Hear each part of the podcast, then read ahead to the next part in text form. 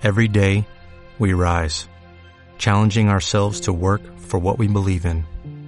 At U.S. Border Patrol, protecting our borders is more than a job, it's a calling. Agents answer the call, working together to keep our country and communities safe. If you're ready for a new mission, join U.S. Border Patrol and go beyond. Learn more at cbp.gov/careers. Hoy vamos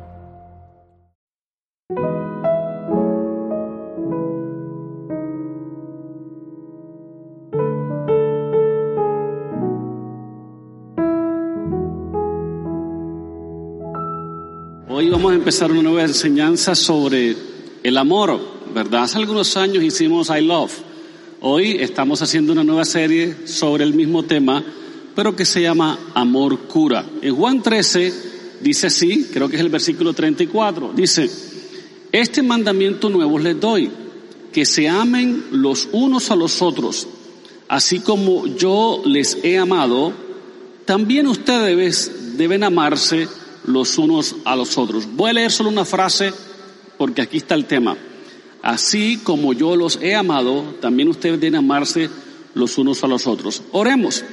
Acompáñenme con una palabra de oración en esta mañana. Padre Celestial, te damos gracias por tu palabra, te bendecimos, te amamos, Espíritu Santo, ayúdanos a entenderla, a reverberarla. En Cristo Jesús oramos y el pueblo dice, amén y amén. La razón por la que voy a tocar este tema es la siguiente, porque una de las cosas que va a pasar y que está pasando en este último los tiempos, estamos viviendo los finales de los tiempos de los últimos días, o los últimos días de los últimos tiempos, ¿verdad? Y Jesús dijo en Mateo 24, hablando de esto, que el amor de muchos se enfriará. Dos cosas van a aparecer o van a, van a, a suceder y están sucediendo en estos tiempos finales. ¿Cuántos creen que el Señor viene por su iglesia? Viene el arrebatamiento de la iglesia, el rapto es inminente, en cualquier momento puede pasar. Pues antes de que eso pase, hay dos cosas que en el mundo va a pasar. Número uno, el amor de muchos se enfriará. Y dos, dice Jesús, será que cuando el Hijo del Hombre volviere, hallará fe en la tierra. Sobre esos dos puntos voy a dedicarme esta primera parte del año. Pero la primera, quiero ver cómo está tu nivel de amor, porque noto que el amor de muchos se enfriará. Y en el mismo Mateo 24 dice también que se aborrecerán unos a otros. Vivimos en un mundo de críticas, de odios, de insultos, de calumnias. Es una jartera poner algo en Twitter, en Facebook, en las redes sociales, porque te critican este inmisericordiamente. Ya uno no puede ni siquiera decir Dios te ama porque la gente saca lo peor de sí y comienza esa criticadera y ese odio. Muchos de ustedes también descargan sus emociones en las redes sociales, ¿no? Su ira. Y la verdad, hay un odio generalizado. Y la gente ya no se ama tanto como antes, la gente ya no tiene paciencia como antes, ni la gente tiene fe como antes, porque estos acontecimientos de esta pandemia nos han robado el amor, nos han robado la fe, y cuando se va el amor que entra, el odio. Y cuando se va la fe que entra, la duda. Yo he tenido gente que prefiere ni siquiera acercarse a la iglesia porque piensa que le va a pasar algo malo, ¿no? Nosotros llevamos seis meses aquí y no ha pasado nada, pero respetamos la fe de cada quien. De acuerdo a su fe, hay gente que tiene fe para entrar aquí, otros tienen fe para quedarse en los autocultos, otros tienen fe para escucharnos online. Bendito sea Dios. Lo importante es que no te desconectes. Pero el último síndrome que estamos viviendo es el síndrome de la falta de amor. Como más eh, que nunca, la pandemia reveló los divorcios, la violencia intrafamiliar, las enfermedades mentales, las adicciones se, se dispararon. ¿Por qué? Porque la gente está perdiendo la fe y está perdiendo el amor. La gente está cuestionando a Dios, no sabiendo estas cosas están escritas en la Biblia desde hace siglos, ¿verdad? Entonces hay que estar apercibidos de no perder la fe y el amor. Pero hoy me voy a dedicar al amor, te voy a decir una, una razón. Porque la Biblia dice que hay tres cosas que existen, la fe, la esperanza y el amor, pero el amor es el más importante de todo y te voy a decir por qué. No lo digo yo, sino la Biblia. Porque en el cielo no necesita fe. Aquí sí, mientras estemos aquí. Y la esperanza también, aquí sí, en el cielo no. Pero amor va a traspasar la eternidad. Así que hoy quiero hablarte sobre amar como Jesús nos ama. La razón eh, por la cual yo quiero en estos meses, o mes o meses, no sé cuánto dure, hablarle de este tema es porque quiero que tengan, volver a tener relaciones saludables. Hay mucha gente, bendito a Dios, que hace un año no las veía y hoy la estoy volviendo a ver, ¿verdad? Hay mucha tela que cortar, mucho que contar y hay muchas relaciones que sentí yo que se distanciaron de mí. No sé si te pasó lo mismo. El distanciamiento social nos evitó vernos las caras, nos evitó comunicarnos y ese distanciamiento social también agretió, agretió, ¿verdad? Hizo fisuras en algunas de nuestras relaciones interpersonales. Yo lo que quiero es que con esta enseñanza y para siempre esta iglesia sea conocida y tu vida sea conocida como profesionales del amor. Ese es mi mejor título. Más que hacer milagros, más que hacer templos grandísimos, que la gente nos conozca, esa gente sabe amar. Yo quiero que seamos maestros en el amor. Quiero que seamos cinturón negro de karate, pero en el amor, ¿verdad? Que seamos los gurús del amor, maestros, o sea, cinturón de karate, senseis, ¿verdad? Quiero que ganemos la medalla de oro al amor, ¿verdad? En amor. Y que todos sepamos aquí a demostrar amor genuino, ¿cierto? Amor de primera clase, y que sepan lo que es el amor genuino. Y quiero que pongan mucha atención a este fundamento, esta enseñanza que va a durar semanas. La mejor manera de aprender a amar es siguiendo un modelo, alguien que es ejemplo, ¿verdad? Y cuando vemos a alguien que está haciendo algo, nosotros lo imitamos porque decimos, bueno, eso era lo que quería ver, eh, este, ahora lo entiendo, ahora sé cómo se hace. Siempre aprendemos más rápido y mejor cuando seguimos un ejemplo de alguien. ¿Sí? ¿Quién es el mejor ejemplo del amor? Eso no tiene discusión. Jesús, nuestro Señor y Salvador Jesús. No hay otro ejemplo de amor tan claro, tan potente, tan real, tan genuino, tan verdadero como Jesús. Jesús fue la única persona cuyo amor era perfecto, sin dobleces, sin agrieturas o grietas, de ninguna manera era perfecto su amor. Jesús tenía una relación perfecta en entender las, a las demás personas. Era algo increíble. Y nos dejó ese mandamiento. Dice, voy a repetir este verso porque quiero traer a colación algo que no dije cuando lo leí al principio. Dice, este mandamiento les doy que se amen los unos a los otros. Eso me dice algo que tú y yo no hemos entendido o que nos cuesta entender. Si la Biblia nos ordena amarnos, quiere decir que el amor no puede ser una emoción. ¿Por qué? Porque yo te puedo, yo no te puedo ordenar o mandar que te rías. Te tengo que contar un chiste, hacer una gracia para que te rías. Porque el reírse es un sentimiento, es una emoción. Pero yo no puedo ordenarte que ames si es una emoción. Porque para ordenarte o para hacerte que te ames, si el amor fuera una emoción, yo no podría ordenarte sino estimularte o incitarte a amar o provocarte a amar, pero la Biblia dice que es un mandamiento, lo que me da a entender que definitivamente si es un mandamiento, no es un sentimiento ni una emoción, es una decisión de amar, es una convicción interna. Nosotros, desafortunadamente, pensamos que el amor se acaba, el amor nunca se acaba. Hay gente que decide andar en amor o hay gente que decide andar en odio. De la misma manera que hay gente que decide andar en fe otros deciden amar, a andar en, en temor. Así la gente decide, es una decisión. Tú decides hoy amar a tu esposa o, o, no, ¿verdad? O tú decides amar a tu esposo, a tus hijos o no, ¿verdad? La Biblia dice, la Biblia dice que, que, que las, que los maridos deben amar a sus mujeres o a su mujer. Entonces yo digo, pero si el amor fue lo que nos llevó al altar, ¿cómo es posible que el apóstol Pablo diga que los casados debemos amar a nuestras esposas como nuestros propios cuerpos, si la razón por la cual estamos juntos fue por amor. Es decir, ¿por qué? Porque el amor no es una emoción. La emoción se va, las neuronas se van, las hormonas se van, el enamoramiento se va. Eso sí es un sentimiento, pero el amor genuino, verdadero y duradero no es una emoción ni un sentimiento, es una decisión, es una convicción que diariamente se tiene que renovar. ¿Alguien me está entendiendo lo que les quiero decir? Espero no verlos confundido más de lo que yo creo que a veces están. Pero esa es la intención. Entonces, este es un mandamiento nuevo que les doy. Que se amen los unos a los otros. Es una orden. Así como yo los he amado, Jesús se puso de ejemplo.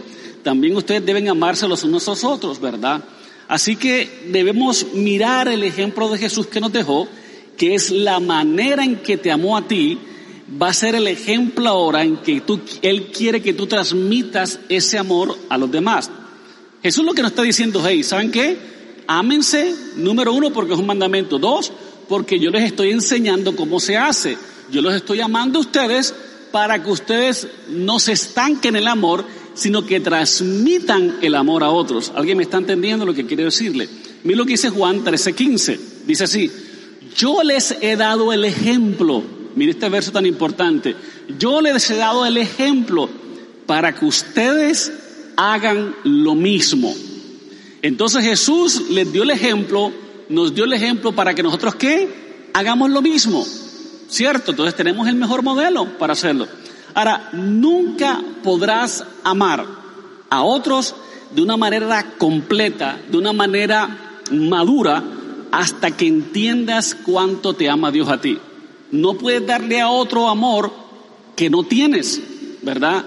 Tú no puedes tratar a la otra persona con gracia si tú no tienes gracia de Dios. Tú no puedes tratar a otros con misericordia si la misericordia de Dios no ha sido manifiesta contigo. Tú no puedes entender a otros o amar a otros a menos que entiendas, seas consciente de cuánto te ama Dios a ti. Y esta es la razón por la cual estoy tocando este tema. Esta es la razón por la cual a ti y a mí se nos dificulta amar a otras personas como, como una ordenanza porque no sabemos o se nos olvida o no somos conscientes de cuánto Dios realmente nos ama. Y te voy a comprobar que muchas veces no sabemos cuánto Dios nos ama.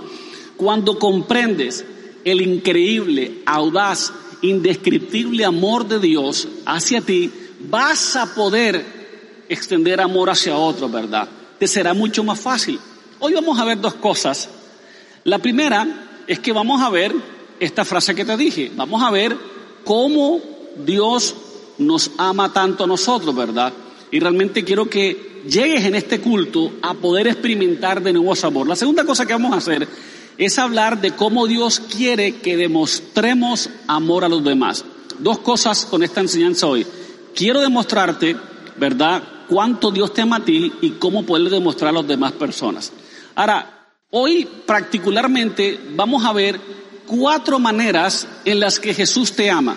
No sé si las voy a tocar todas, creo que voy a tocar nada más un punto, quizás dos puntos. Cuatro maneras en las que Dios, en las que Jesús te ama, nuestro modelo a seguir. ¿Están conmigo? Anótenla y la primera es que tú debes aceptar a otros como Jesús me acepta. Uy, Dios mío, anote esa por favor, que esa está muy gruesa e importante hoy. Debo aceptar a otros como Jesús me acepta. Si usted quiere manifestar el amor y quiere caminar en esa demostración de amor a otros, tienes que seguir el ejemplo de Jesús. Y el ejemplo de Jesús es que debes aceptar a otros como Jesús me acepta a mí. Todo discípulo de Jesús, todo cristiano, deben ser o debemos ser las personas que demuestren más aceptación en todo el mundo. Si el mundo va a hablar algún día de la gente que más acepta al mundo tal como es, deberían ser los cristianos, la iglesia. El hecho es que las heridas más profundas, ¿sí? Que nos han, que has recibido en tu vida, provienen del rechazo. Todos aquí, en algún punto de tu vida, hemos sido marcados, heridos por el rechazo, ¿sí? Esas son las heridas que más lastiman. Cuando te rechazan, es algo tedioso, odioso, humillante, eh, se siente uno abandonado se siente uno humillado, ¿verdad? Tal vez te traicionaron, algo que está de moda hoy. Traicionan, divorcios, infidelidades, abandonos, en fin.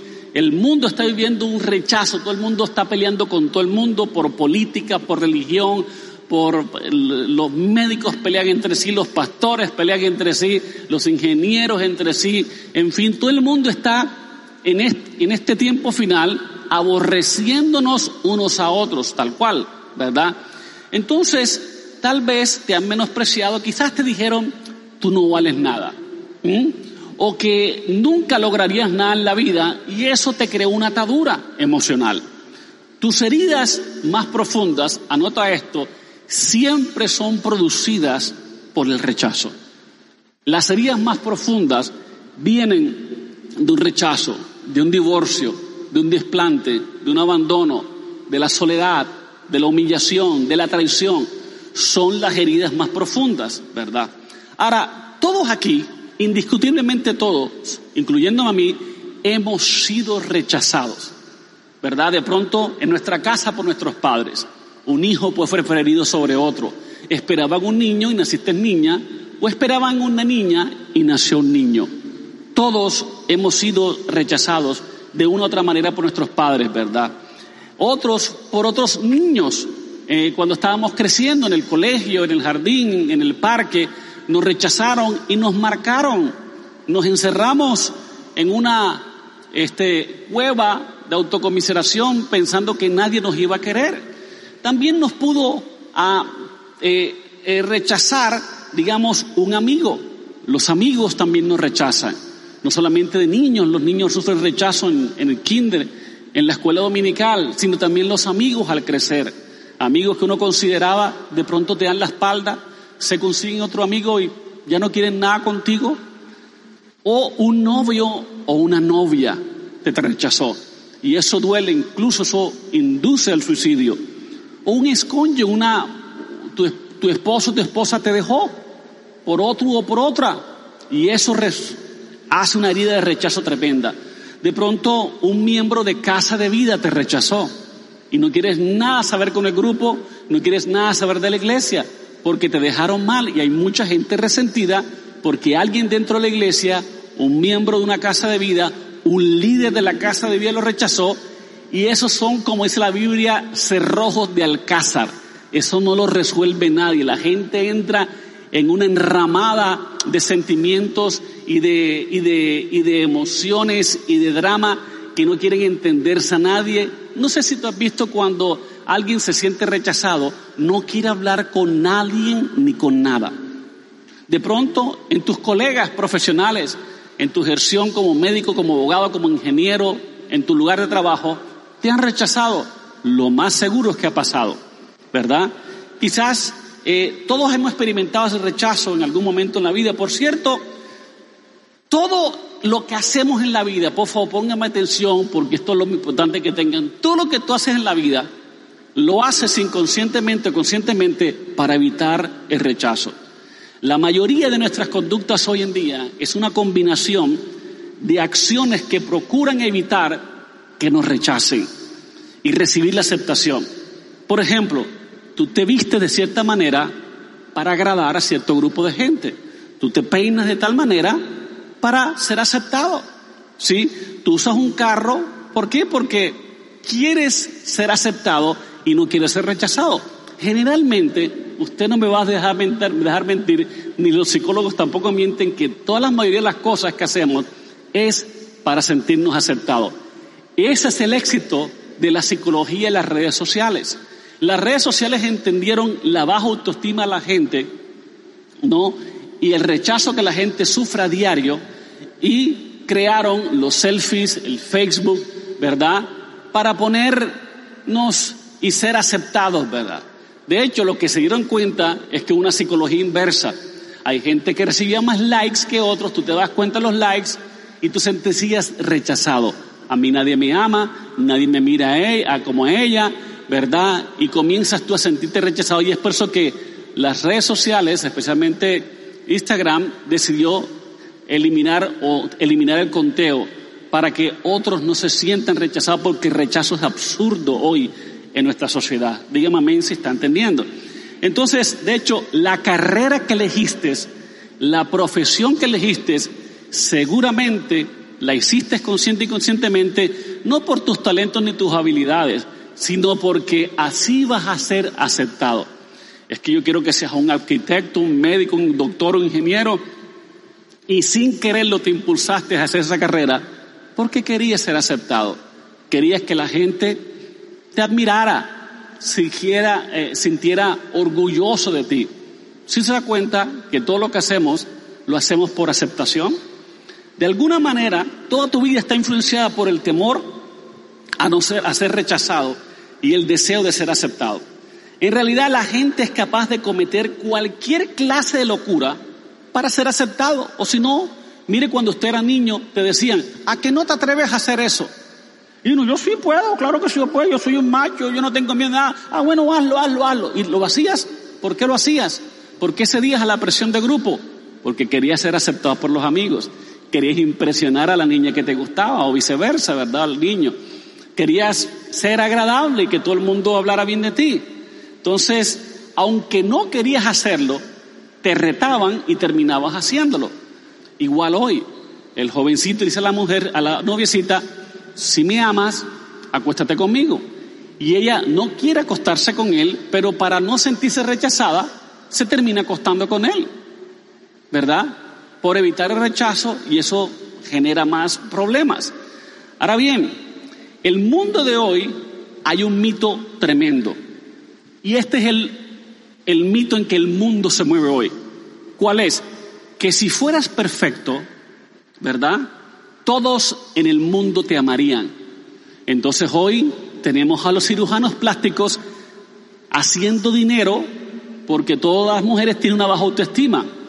Vemos hoy que hay una vigorexia, que ya es una parte de la psicología en la cual las mujeres quieren mostrar sus cuerpos atléticos, sus gimnasios, ¿verdad? Quieren mostrar piernas haciendo ejercicio en la playa, todas estas cosas. Se llama vigorexia. Léalo y verá. y mostrarse un cuerpo escultural, ¿cierto?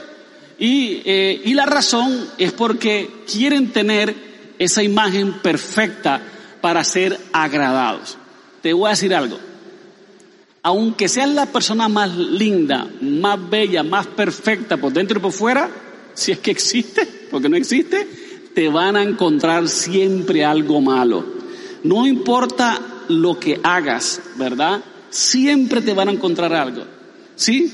Eh, la gente, la gente dice, eh, si nunca cometieras un error, si nunca hicieras cosas malas, o si pudieras ocultar las imperfecciones, todo el mundo me amaría. Eso es mentira.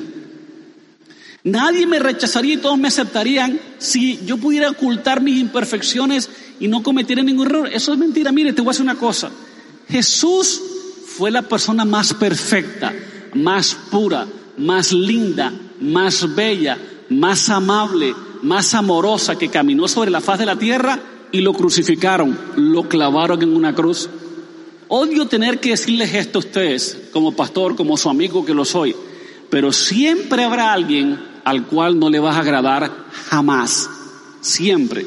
No importa lo que hagas, siempre habrá alguien que disentirá contigo. Siempre habrá alguien que te rechazará. Siempre habrá alguien que nunca es suficiente para él. Por lo tanto, el punto de partida, y esta es la razón por la cual nos cerramos a amar a otros, porque estamos tratando de satisfacer el amor de otros con nuestro propio amor y no hemos entendido que para poder amar necesitamos comprender cuánto Dios nos ama a nosotros y nos acepta. Así que el punto de partida, ojo acá, para aprender a amar a otras personas, es que tomes conciencia de cómo Dios te ama a ti. Parece frívolo, pero es lo más importante. Tienes que tomar conciencia de cómo Dios te ama a ti. Ahora, ¿de qué manera te ama Jesús? Acompáñeme a Juan 6:37 y con este solo verso van a ver una revelación que los va a hacer amar a todo el mundo. Juan 6:37 dice, todos los que mi Padre ha elegido para que sean mis seguidores vendrán a buscarme. Todos estamos aquí, ¿verdad? Y yo no lo rechazaré. Diga conmigo, y yo no lo rechazaré. Y anótelo ahí por favor en casa y en los autocultos y aquí diga, y yo no lo rechazaré. Subrayen esa expresión, no lo rechazaré. Es una declaración categórica de Jesús. Jesús dice que nunca te va a rechazar. Si estás en Facebook mirándome, si estás en YouTube mirándome, si estás en las gradas aquí abajo mirándome en el alto culto, te quiero decir categóricamente que Jesús dice, yo jamás te rechazaré. Que siempre nos aceptará. Se trata de una aceptación, ¿verdad? No condicionada, sino incondicional. Él dice que no nos rechazará. Aquí en la iglesia hablamos mucho sobre aceptar a Jesús. ¿Has aceptado a Jesús como Señor y Salvador? Tal vez lo ha hecho, pero lo que tienes que entender es que Jesús te aceptó a ti primero. Esa es la razón de ser. ¿Alguna vez te has preguntado en que Él te ha aceptado a ti y el que nunca te ha rechazado? Puedes ser cristiano, puedes ser un discípulo de Jesús toda tu vida y aún así nunca sentirte aceptado por Dios. Muchos de nosotros aquí, máximo en este tiempo, Pensamos que no damos la talla, pensamos que Dios nos rechazó, que se olvidó de nosotros, pensamos que Dios ya no nos quiere y sientes que Dios siempre te está menospreciando. Algunos de nosotros sentimos que Dios siempre nos está culpando, enfocándose en lo malo que hemos hecho. Quizás siente que no importa lo que hagas, siempre Dios como que te ve con malos ojos, que nunca será lo suficientemente bueno para Dios. Eso sucede, pero no es así. No es así.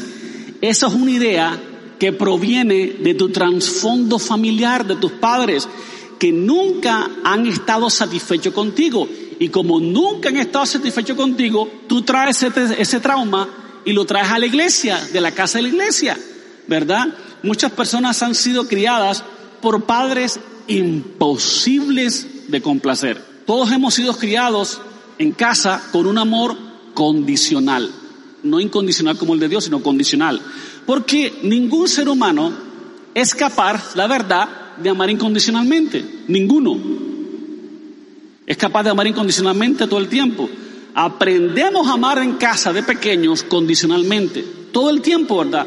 Decimos, te amo si tal cosa. Te amo porque haces esto o haces lo otro. Siempre amamos condicionalmente todos los seres humanos. El amor que aprendemos en casa es condicional. Y cuando nos convertimos pensamos que ese amor de Dios es condicional. Máxime cuando has escuchado predicas condenatorias que hablan del pecado, exacerban el pecado, la culpa, la vergüenza. Y todo el mundo se, se siente como, uy, si yo salgo a la casa, de la casa me va a venir un juicio. La razón por la cual tienes tanto miedo aún todavía con este virus y esta pandemia, que hay que tener precaución pero no miedo, es porque no sabes cuánto Dios te ama. Estás ah, eclipsado por las circunstancias, pero no por su palabra, ¿cierto? Todos hemos sido criados con un amor condicional, pero Dios dice, ¿sabes qué? Yo te amo y punto. Eso es lo que dice Dios, yo te amo y punto. Jesús te dice, yo te amo y punto. No te amo por lo que eres ni por lo que haces. Jesús te ama por lo que Él es. No por lo que haces ni por lo que has hecho, no por tu conducta. Él te ama por el carácter, por la que es la naturaleza de Dios amarte y punto. No hay nada que puedas hacer para que Dios te deje amar, ni nada que puedes hacer para ganar el amor de Dios. Él te ama con amor eterno, incondicionalmente. No eres por lo que tú haces lo que tú eres, sino por lo que Él es, por su naturaleza. Por tanto, tenemos que aprender a amar como Dios nos ama. Dios te dice, te amo incondicionalmente, siempre te aceptaré, nunca te rechazaré. Cuando tú entiendes eso, vas a poder dar amor a otros incondicionalmente, así como tú lo recibiste de parte del Señor.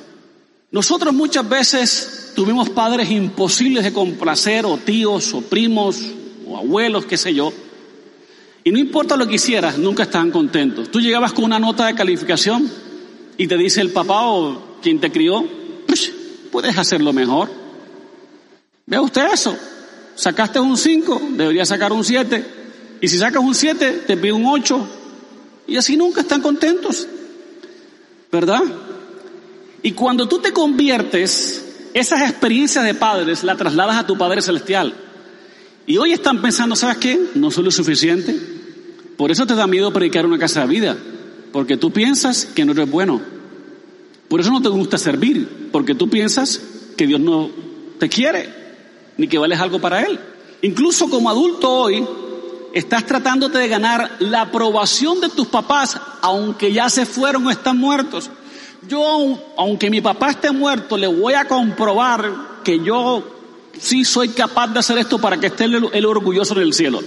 Tu papá no te está viendo, tu mamá o tu tío, la persona que quieres impresionar, ya no está aquí, pero quieres seguirle impresionando. Recuerda que al único que tienes que impresionar es a Dios y lo impresionaste hace tanto que envió a su hijo a morir por ti. amén. ¿O no amén? Te diré algo como pastor y amigo tuyo que te quiere.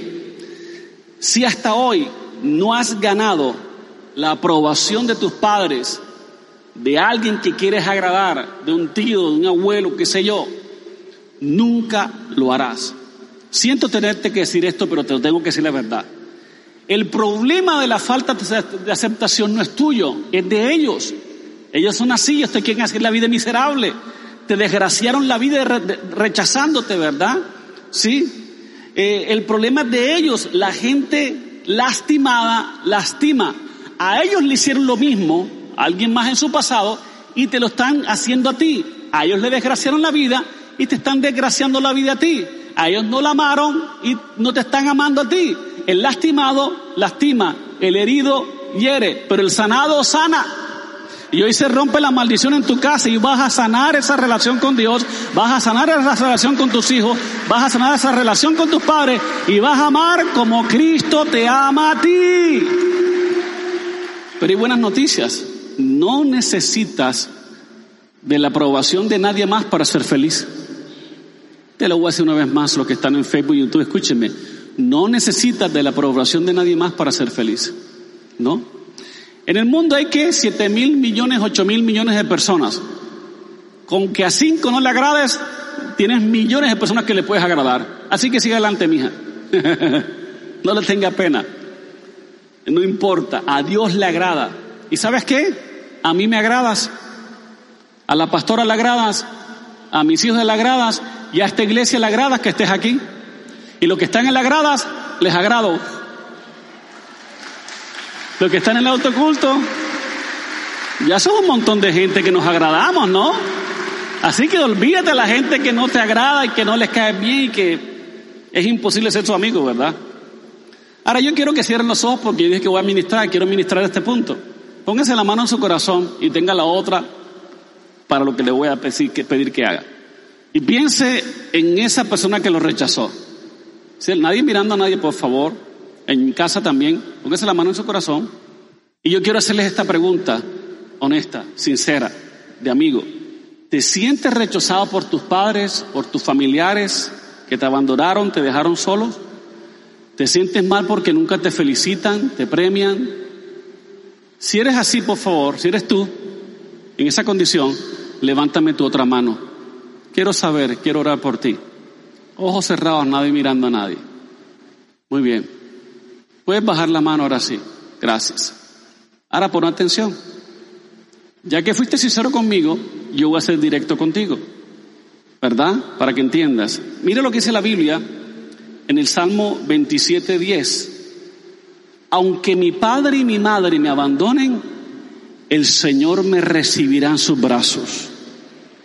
Yo no sé qué situación familiar has tenido tú de abandono, pero el Señor te ha recibido en sus brazos.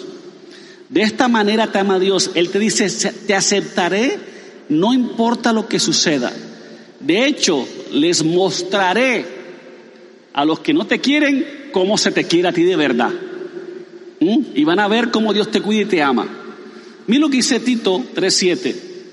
No lo merecíamos, pero Él nos aceptó y nos dio la seguridad, ¿cuánto nos hace falta eso? De, que tendremos la vida eterna tan esperada. No lo merecíamos, pero Él nos aceptó y nos dio la seguridad. Ahora, ¿cómo nos acepta Dios? Sencillo, por medio de su gracia. Él te dice, te declaro aceptable. A los que están aquí en esta noche, en esta mañana, Dios le dice, te declaro aceptable te declaro amado. Tienes que recibir esa afirmación de Dios. No es que hayas cambiado, no, tú sigues siendo el mismo. No es que seas mejor que antes, sigues igual. No es que seas perfecto, sigues igual. No es que nunca hayas pecado, No, la verdad es que vas a pecar el resto de tu vida. ¿Cuántos de ustedes después que recibieron a Jesús como si es Salvador han pecado? Yo lo he hecho. Bueno, ustedes son más santos que ellos al parecer porque no levantaron la mano. Pero vamos a pecar resto de su vida, ¿verdad? Vamos a tener caídas. Jesús solo dice, te aceptaré por mi gracia. Porque el amor de Dios y la gracia de Dios no se basa en tu buena conducta, sino en lo que Él es en su naturaleza. No estoy condonando el pecado, no me malentienda la enseñanza ni me la mancille, por favor. No sea legalista, entienda el tema. Dios quiere que hagas esto con todos los demás, tal como te ama a ti, sin condiciones, sin perfección alguna, te acepta y te recibe, haz lo mismo con los demás. Pero uno de los problemas es que la mayoría de la gente no conoce la diferencia entre aceptación y aprobación. Ese es el gran problema. Ambas son muy diferentes. Ojalá y entiéndame el tema, para que no me malinterprete. Jesucristo te acepta completamente, ¿sí o no? Claro que sí. Él te ama y te acepta. Pero eso no significa que Él aprueba todo lo que haces. No, Él no hace eso. Él te acepta, pero no necesariamente aprueba. El amor de Él es incondicional. Es, es para siempre, es eterno, independientemente de cómo sea tu vida. Mire, en la vida uno puede aceptar a una persona sin aceptar su estilo de vida. Y hoy en día eso es un debate en las iglesias cristianas, especialmente con los que tienen un estilo de vida alternativo homosexual. ¿verdad? Ellos no se sienten aceptados por la iglesia. Y la iglesia y los cristianos cada día los rechazamos más. ¿Por qué? Porque no aprobamos su estilo de vida, porque no está de acuerdo la Biblia, pero eso no significa que los aceptemos como personas, como seres humanos, como seres que necesitan amor. Porque igual todos somos aquí pecadores. Todos, absolutamente. Lo único que tenemos es Cristo en nosotros. ¿Me explico? Usted recuerda, para explicarte bien este tema y me entienda bien lo que quiero decirle, la mujer adúltera en la Biblia es un buen ejemplo. En el, en el incidente estaba Jesús un día en un lugar, caminando por el pueblo, estaba sentado y algunos líderes religiosos trajeron a una mujer de una manera tramposa para hacerle a Jesús caer en la trampa y se la presentaron a una mujer sorprendida en el mismo acto del adulterio, de adulterio. Y es interesante que nunca trajeron al hombre, machistas, ¿no? Y ah, la habían atrapado en el mismo acto de adulterio, saber cómo venía la pobre. La llevaron ante Jesús y la arrojaron. Y le dicen, maestro, la ley dice que debemos apedrearla. Eso decía la ley. Esta mujer había sido sorprendida y siéndole infiel a su esposo. ¿Qué haría Jesús? Lo mismo que todos nosotros tenemos que hacer. Ustedes conocen la historia. Jesús miró a todos los acusadores y dijo, el que esté libre de pecado, que tire la primera piedra. Y a todos, desde el mayor hasta el menor, les acusó con su, su conciencia. Por supuesto, entre más años de vida tengas, más oportunidades de caer tengas. Por eso dice la Biblia que el del mayor al menor soltaron las piedras. ¿Qué fue lo que hizo Jesús aquí? demostró aceptación, sí, no aprobación. Él no aprobó jamás lo que ella estaba haciendo. Pero lo primero que hizo Jesús fue defender la dignidad de la mujer. Hoy en día, ¿cuánto nos hace falta eso en la iglesia? Cuando vemos a una persona mal vestida recién llegar a la iglesia, está buscando de Dios y ya le metemos las miradas, mire esta, cuida a tu marido porque esa viene con y comenzamos ahí la cosa. O vienen unos homosexuales a la iglesia y comienzan a mirarlos. Comienzan así como que con desdén. ¿Y estos qué hacen? ¡Qué atrevidos! Mírenlo. Que se arrepienten de sus pecados. Miren mis hermanos. Primero que todo, usted no es el pastor de ellos, el pastor aquí soy yo, déjeme tratar con ellos. Vamos a aceptarlos. Así como usted se las aceptó su vida, su pasado, su presente, su futuro, vamos a aceptar a todo el mundo en cualquiera sea la, la condición. Deje los que vengan y escuchen el Evangelio, el adúltero, el fornicario, el homosexual, el, todo el mundo es digno de recibir el Evangelio. Deje que Dios los toque, pero no les, no les irrespete su dignidad. Las personas tienen dignidad. Hay que respetarles su dignidad como seres humanos. No hay que criticarles ni señalarles. A veces cuando un hermano cae, lo señalamos, lo juzgamos, lo criticamos. Cuando la Biblia dice, si ves a un hermano que era una falta, tú que eres espiritual, restáurale con espíritu de mansedumbre. Parece que se dañó el sonido en... Ya se dañó el sonido. Omar, el sonido se dañó. Esta predica es muy dura. Lo primero que hizo Jesús fue defender la dignidad de la mujer. Dijo, no permitiré que nadie maltrate a esta mujer. Ni en esta iglesia permitimos que nadie maltrate a un homosexual, ni a alguien que ha sido agarrado en adulterio o en fornicación. No. De ninguna manera. No me importa lo que haya hecho. Todos se fueron. Jesús defendió la dignidad de esta mujer. Dicho sea de paso, cuando tú acudiste a Jesús con tu vida arruinada, con tus faltas, con tu pecado, ¿acaso aquí se te dijo, ves, pecador, eso te pasa o yo? Claro, rumbeando usted, tomando trago y marihuana, ¿qué esperaba? Pues venga a ver, a ver cómo le hago yo aquí. Ahí metas un encuentro, a ver si le sirve. No. Si usted es uno de esos líderes, usted no es cristiano, usted es fariseo. Él, él defiende tu dignidad y Él te acepta. Aceptemos a la gente, por favor. Aceptémosla, no la juzguemos. Luego que todos se fueron, ojo que aquí viene lo interesante, luego que todos se fueron en privado, Jesús miró a esta mujer y le dijo, hija, ¿dónde están los que te acusaron? Dice, maestro, todos han ido, Señor. Y él le dijo esta palabra, ni yo te condeno, ni yo te condeno. Vete y no peques más. Vete y no peques más. Señores, no condenemos a la gente. Deja que la gente venga, reciba el mensaje y que no peque más. Pero si usted ve a alguien en pecado o en alguna anomalía, déjelo, ore por él, no lo señale, no lo critique, no lo vocifere, no lo murmure, que todo el mundo en esta iglesia se sienta bienvenido a venir, así sea en el estado en que esté y simplemente deja que Jesús sea el que diga, vete y no peques más, porque el único que puede decir eso es Él. Todos aquí tenemos pecado y no podemos tirarle piedras a nadie.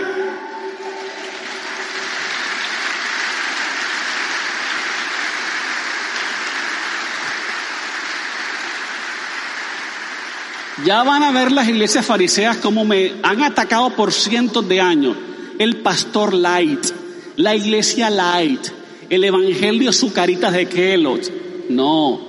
Usted tiene un fariseísmo. Este es el verdadero evangelio. Aceptar a las personas, amarlas tal como Jesús los amó y nos amó a nosotros, respetarle su dignidad y dejar que Dios haga la obra en sus corazones. Vete y no te peques más. Solo eso. Eso es todo lo que tenía que decir. Él le dijo que no la condenaba y que no pecara más. Punto. Así que dejemos las cantaletas. Si hubiera sido yo, porque yo fui legalista alguna vez, yo le saco una prédica que yo tengo que se llama El que comete adulterio no tiene sesos. Son ocho puntos. Mija, venga. Te diré por qué eres tan malvada, mija. Sucia, vil, pecadora, no deberías hacer eso, mija. Te estás llamando a ti misma. Respétate, corazón. A tu esposo, a tus hijos, mire lo que estás haciendo. ¿Sabe lo que he descubierto? Que no es necesario hacer sentir a la gente culpable. Ya ellos se sienten culpables. Muchos de ustedes están aquí y se sienten culpables por sus pecados. Por eso, aquí en Ríos de Vida, no perdemos el tiempo tratando que la gente se sienta culpable. Con pregas legalistas. Y ahora, como todo el mundo está asustado, todos los precores están precando el último tiempo para que más se asuste la gente. Yo en el último tiempo estoy predicando de su amor, porque el amor es más grande que el juicio. Y el amor durará para toda la vida.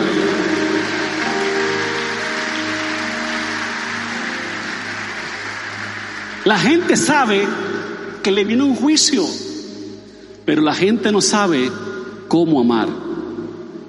Tú, por ejemplo, si tú eres un mal conductor y te estrellas todos los días, nadie necesita decirte, oye, pero si tú eres malo, lo que esa persona necesita es, ven y te enseño a manejar. En Ríos de Vida no te decimos, oye, pero tú eres pecador y malo, tú eres un vagabundo, tú eres una atrevida, tú eres una cualquiera. En Ríos de Vida te enseñamos, ven y te enseño a vivir. Jesús nos enseña a vivir, a tener un estilo de vida agradable para Él. Pero aceptémonos. Cuando viene a Jesús con todos tus pecados, errores y faltas, Él no te dice, lo que hiciste está bien, ¿verdad? Él no te dice lo que hiciste está bien, o te regaña o te alcahuetea, no. Él defiende tu dignidad,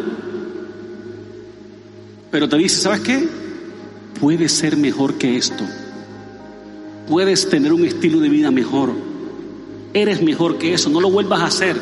Y eso es todo. Él no te ataca ni te derriba, ¿verdad?